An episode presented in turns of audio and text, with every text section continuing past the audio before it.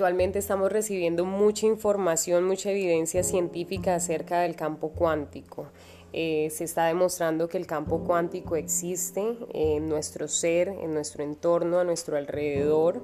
La invitación es a usar los pensamientos como programadores de nuestra realidad, esa realidad que queremos experimentar.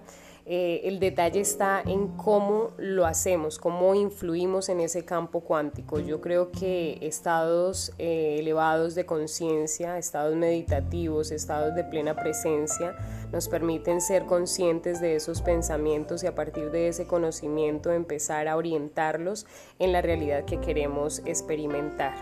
Eh, los invito a leer, a buscar mucha información, es un tema fascinante, me encantaría también escucharlos, qué opinan al respecto.